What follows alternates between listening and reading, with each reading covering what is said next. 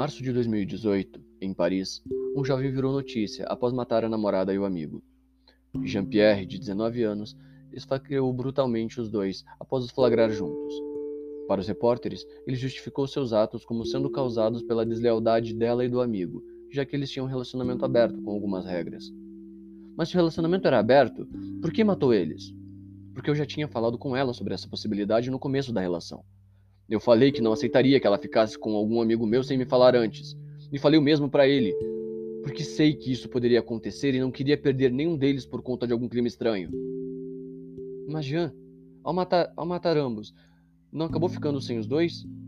Sim, mas recuperei a lealdade que tinha comigo mesmo, coisa que eu perderia se não fizesse nada. Ele começou a ficar com raiva e bater na parede ao ponto de sangrar suas mãos. Os policiais acharam melhor encerrar logo a entrevista e levá-lo para a cela. Enquanto isso, no Rio de Janeiro, começava o julgamento de um homem acusado de estuprar e matar uma menina de seis anos, que era filha de uma inquilina sua. O homem, um senhor gordo com cara risonha, se aproveitou que a mãe da menina estava trabalhando e a levou quando ela voltava para casa após comprar pão no mercadinho da esquina. O crime foi cometido em uma segunda-feira, mas só foi descoberto no domingo seguinte, após toda a comunidade em que a menina morava fazer buscas nos matagais próximos. Até os traficantes da região deram ordem para que a menina fosse encontrada, já que era sobrinha de um deles. Ela foi encontrada em uma cova rasa, no mesmo terreno em que morava sua família.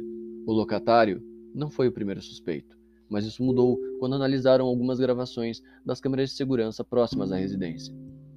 O homem era influente no estado e, por ser réu primário, teve sua pena atenuada de várias maneiras. A mídia caiu matando, porém, mesmo a opinião pública não influenciou na decisão do juiz. Cinco anos de prisão, com todos os seus direitos reservados.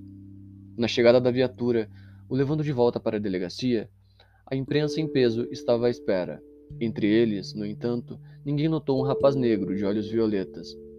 Eu não o vi há muito tempo e, naquele momento, estava acompanhando a vida de Ana Beatriz, repórter da TV local. Ele agiu silenciosamente, quase como se o tempo parasse. Ali, em frente a todas as câmeras e policiais, Talião decapitou o homem. Sangue quente voou para todos os lados enquanto o corpo sem vida caía se estribuchando. Após esse ato, ele não tentou fugir, nem reagiu à prisão. Questionado pelo motivo de ter feito aquilo, respondeu somente: Se as leis não punem os homens culpados, eu os punirei.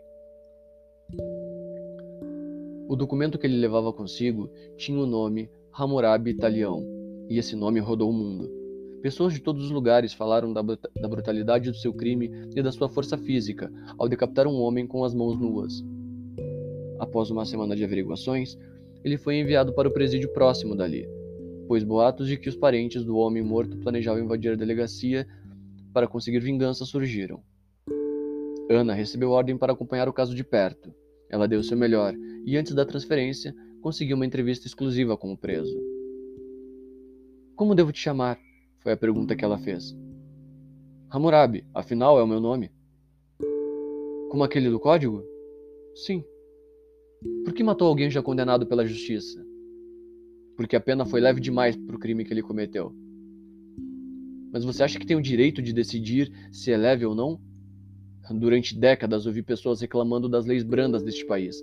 Esperei pacientemente por mudanças que nunca vieram. Cansei de escutar o choro de inocentes por conta de inúteis que só se preocupam com seus bolsos cheios de dinheiro podre. E o que você pretende fazer? Acha que vai mudar o sistema ao matar um homem? Não. Mas quem sabe matar vários o sistema mude. Seja por amor ou por dor, eu farei justiça por aqueles que não podem. A entrevista durou mais ou menos duas horas, e ao final ela foi embora, pensando em cada palavra dita pelo homem. A TV resolveu fazer disso uma reportagem especial, tentando encontrar informações sobre ele, mas nada encontraram. Parecia que ele tinha passado a existir quando matou o condenado. Após três dias isolado, houve uma rebelião no presídio em que ele estava. Uma facção criminosa, com a ajuda de alguns carcereiros corruptos, organizou tudo com o intuito de matar Hammurabi.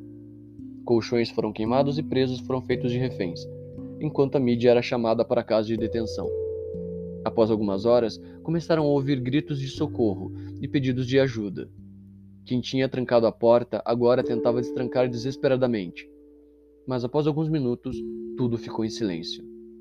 Os primeiros guardas que entraram desmaiaram ou vomitaram perante tamanho massacre. Todos os presos estavam despedaçados. Havia braços, pernas e cabeças por todos os lados, e alguns corpos foram partidos ao meio. Vi cenas menos sangrentas em guerras.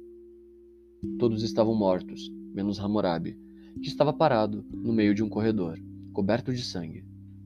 Quando alguns dos corruptos o viram, recuaram, mas mal deram dois passos e ele os alcançou e os matou na hora. Após isso, parou, sentou-se e esperou outros policiais virem prendê-lo. Não reagiu, nem quando tentaram bater nele pelos companheiros mortos. Nada o afetava e ele parecia muito diferente da última vez que o tinha visto. Ele estava tranquilo e seu olhar parecia ver adiante.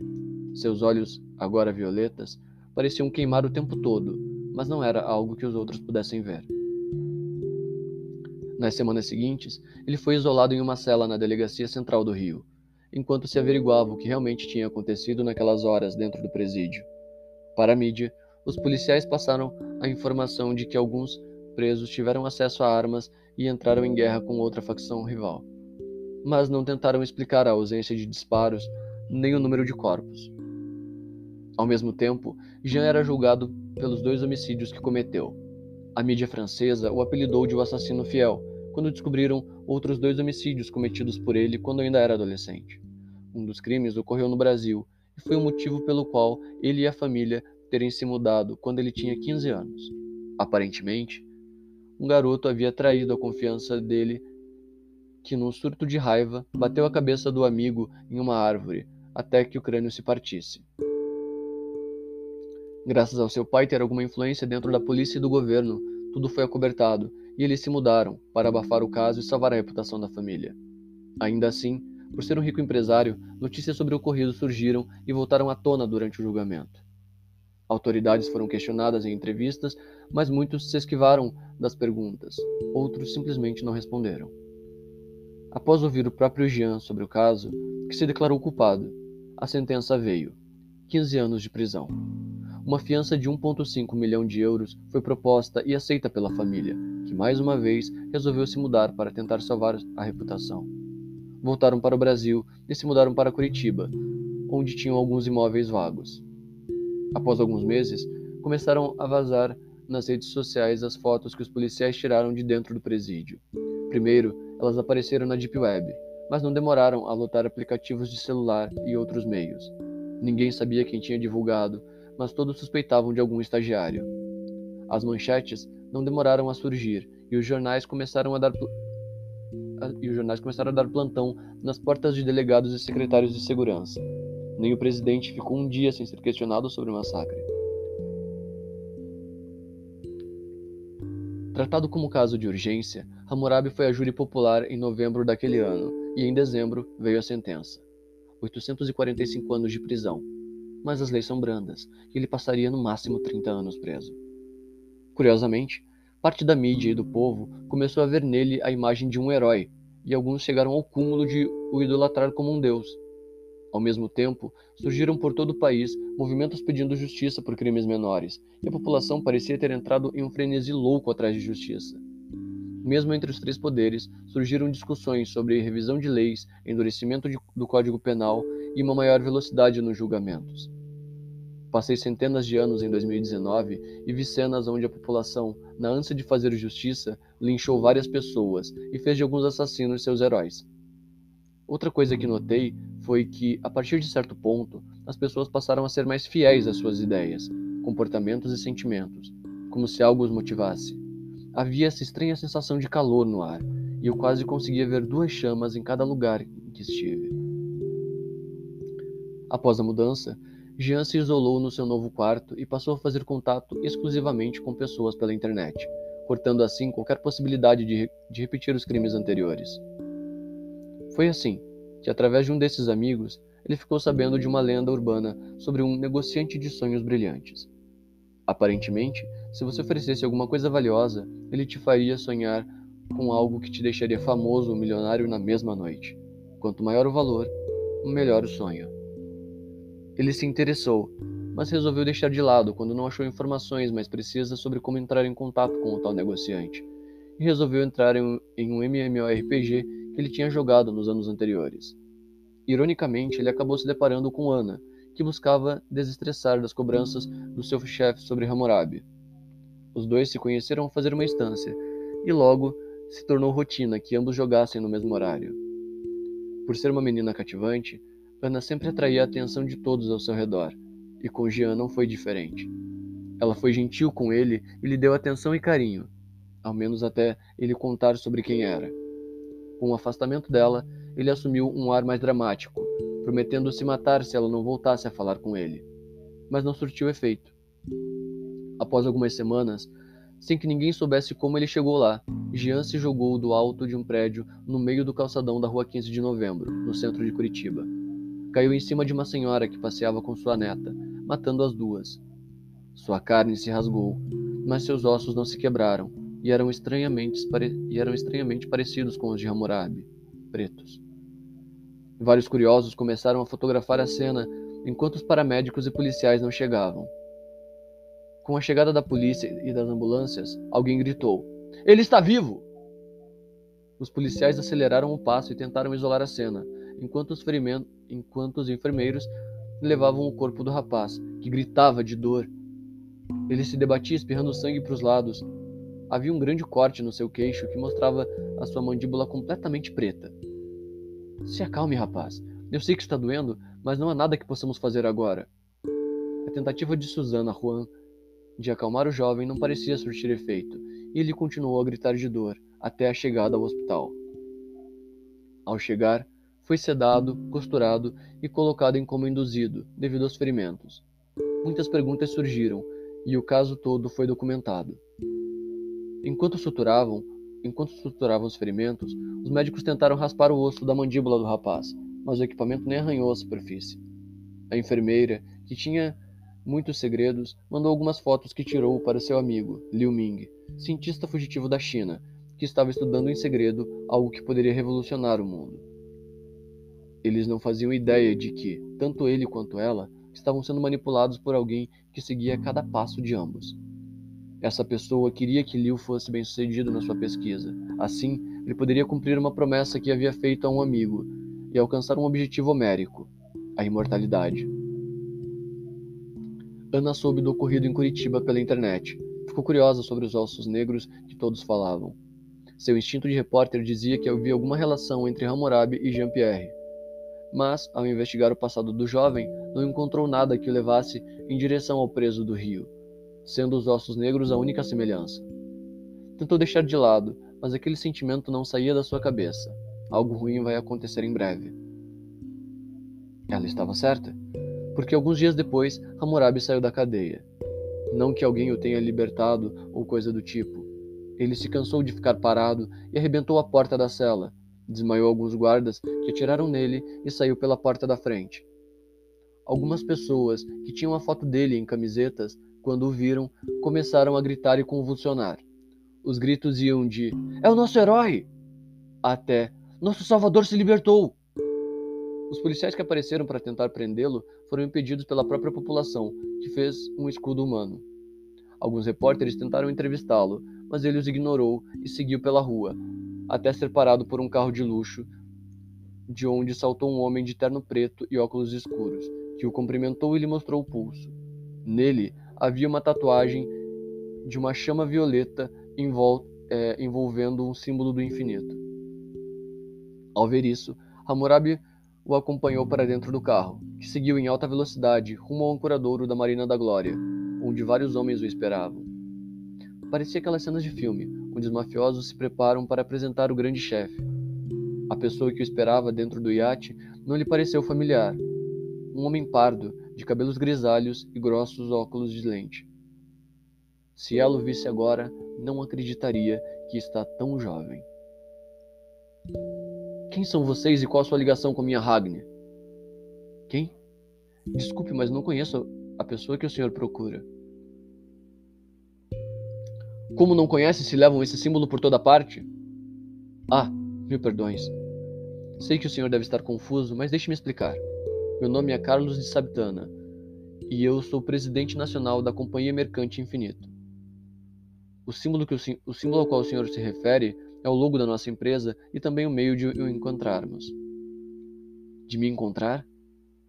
Sim, Senhor, pertencemos a uma religião denominada Filhos do Deus Justo e o estivemos aguardando por séculos nas sombras. Religião? Me aguardando? Por quê? Acham que sou algum deus? Sim, afinal temos relatos de sua passagem pela Mesopotâmia, Egito e Grécia. O senhor pode não saber, mas houveram registros de suas ações nos primeiros séculos, por mais parcos que fossem. Sobre o nosso símbolo, alguns séculos atrás, depois de muito tentar, conseguimos entrar na companhia mercante de uma ancestral sua e tivemos acesso a, uma, a muito material de pesquisa e estudo. Entendo. Então vocês são só um grupinho de esquisitos que dizem me seguir há séculos. Desculpe, mas achou o homem errado. Eu não sou um deus. Talvez não seja, mas não nega que é imortal. Imortal? Eu? Hammurabi riu. Senhor Hammurabi, vimos seus feitos recentes e acreditamos que o Senhor é a mesma pessoa que nosso livro sagrado descreve. Eis que ele veio até Atlântida, cidade dos deuses, e seu fogo queimou no trono de obsidiana. Sua carne se restaurou e ele partiu, prometendo levar justiça ao mundo. Ao ouvir esse relato, memórias, muito guard... memórias muito guardadas voltaram, e ele queimou em, em fogo violeta novamente. E mais uma vez ele se lembrou dos séculos que viveu antes dos Yorubás. Sua memória, fragmentada pelo toque da velha, voltou como um choque e ele novamente se lembrou dos seus filhos e suas mulheres perdidas. Mais uma vez, ele sentia as antigas dores, e mesmo suas feridas estando curadas, seu pescoço começou a, a coçar. O iate partiu rumo às águas internacionais. Enquanto isso, Jean subitamente acordou, sem dores, mas com o corpo todo costurado. Ele olhou ao redor, tentando se localizar. Uma enfermeira que passava por perto, ao ver ao vê-lo acordado, se aproximou para ver como ele estava, mas acabou sendo atacada por ele, que é, lhe quebrou o pescoço. Antes, porém, ele disse: Você não deveria ter traído seu namorado.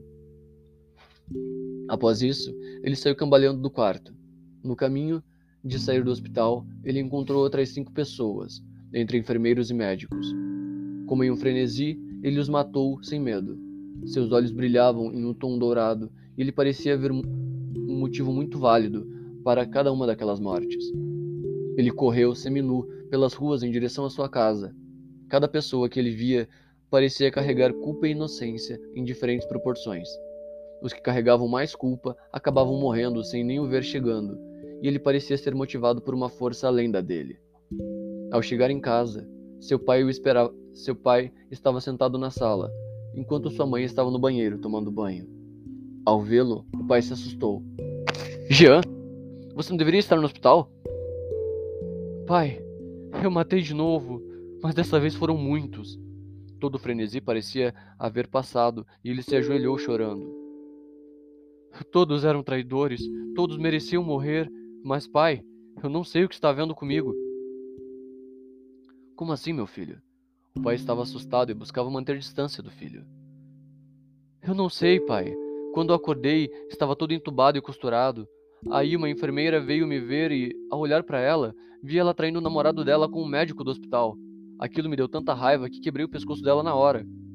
Aconteceu o mesmo com várias pessoas que encontrei até aqui. Após falar isso, ele voltou a chorar. A mãe surgiu pela escada que levava ao segundo andar do apartamento com um olhar preocupado. O que houve, meu filho? Achei que você estava em coma. Quando olhou para os pais, seus olhos novamente pareceram queimar e ele viu o passado recente de ambos. Eles tinham casos fora do casamento pareciam mais felizes nos momentos com seus amantes do que juntos. Jean foi novamente tomado pela raiva. Pai, quem é Carol? Mãe, quem é Henrique? Ambos pareciam meio perdidos no primeiro momento, mas conforme a realidade dos fatos vinha à tona, o pai se afastou ainda mais. A mãe, sem entender nada, deu um passo em direção ao filho, na intenção de confortá-lo, mas foi impedida pelo marido. Filho, vamos conversar. Eu e sua mãe não nos amamos mais. Do que você está falando, Edu? Filho, nossa, nossa separação já está encaminhada e só, não, e só não dissemos nada por conta do processo. Nós íamos te contar, eu juro. Edu, por que você está agindo assim com. que você está agindo assim com nosso filho? Só nesse momento ela notou as manchas de sangue nas roupas do rapaz. Jean, o que você fez? Não houve tempo para respostas. Jean, mais rápido que nunca, pegou o pai pelo pescoço e o lançou na parede, o matando na hora.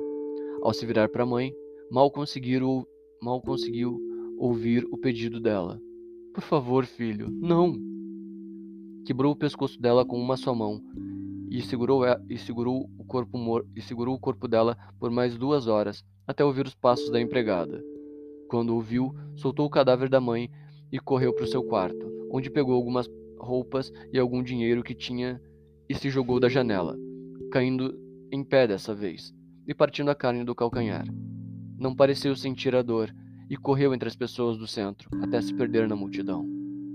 O caos estava prestes a começar.